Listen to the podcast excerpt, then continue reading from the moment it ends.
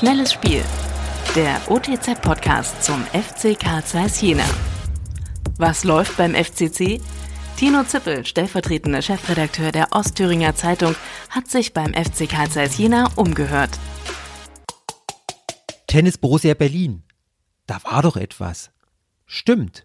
1994 spielten die Berliner wie Jena in der zweiten Bundesliga, standen vom letzten Spieltag aber abgeschlagen auf dem letzten Platz. Der FC Karl Zeiss hatte noch Hoffnung auf den Klassenerhalt und diesen theoretisch sogar an der eigenen Hand mit einem 7 zu 0 Sieg.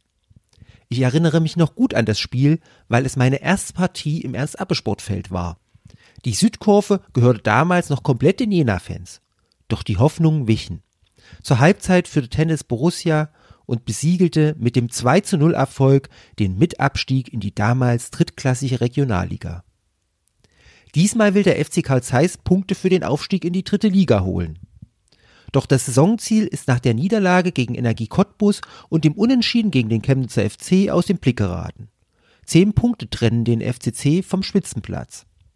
Bei einem Sieg im Nachholspiel gegen den VfB Auerbach könnte der Club auf sieben Punkte verkürzen. Doch findet das Spiel überhaupt noch in diesem Jahr statt? Die jüngsten Entwicklungen in der Corona-Pandemie lassen vermuten, dass alsbald auch der Spielbetrieb in der Regionalliga stocken wird. Immer wieder fallen Teams wegen einzelner Corona-Fälle aus, auch wegen teils niedriger Impfquoten in den Mannschaften. Strenger werden die Regeln für die Zuschauer.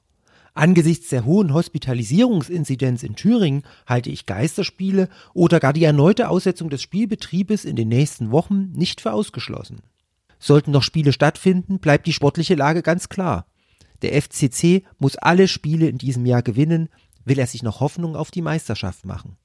Die Spieler haben nun die Chance zu beweisen, dass sie wirklich als Einheit den Ansprüchen eines Spitzenteams gerecht werden. Wo sind die Führungsspieler, die andere mitreisen?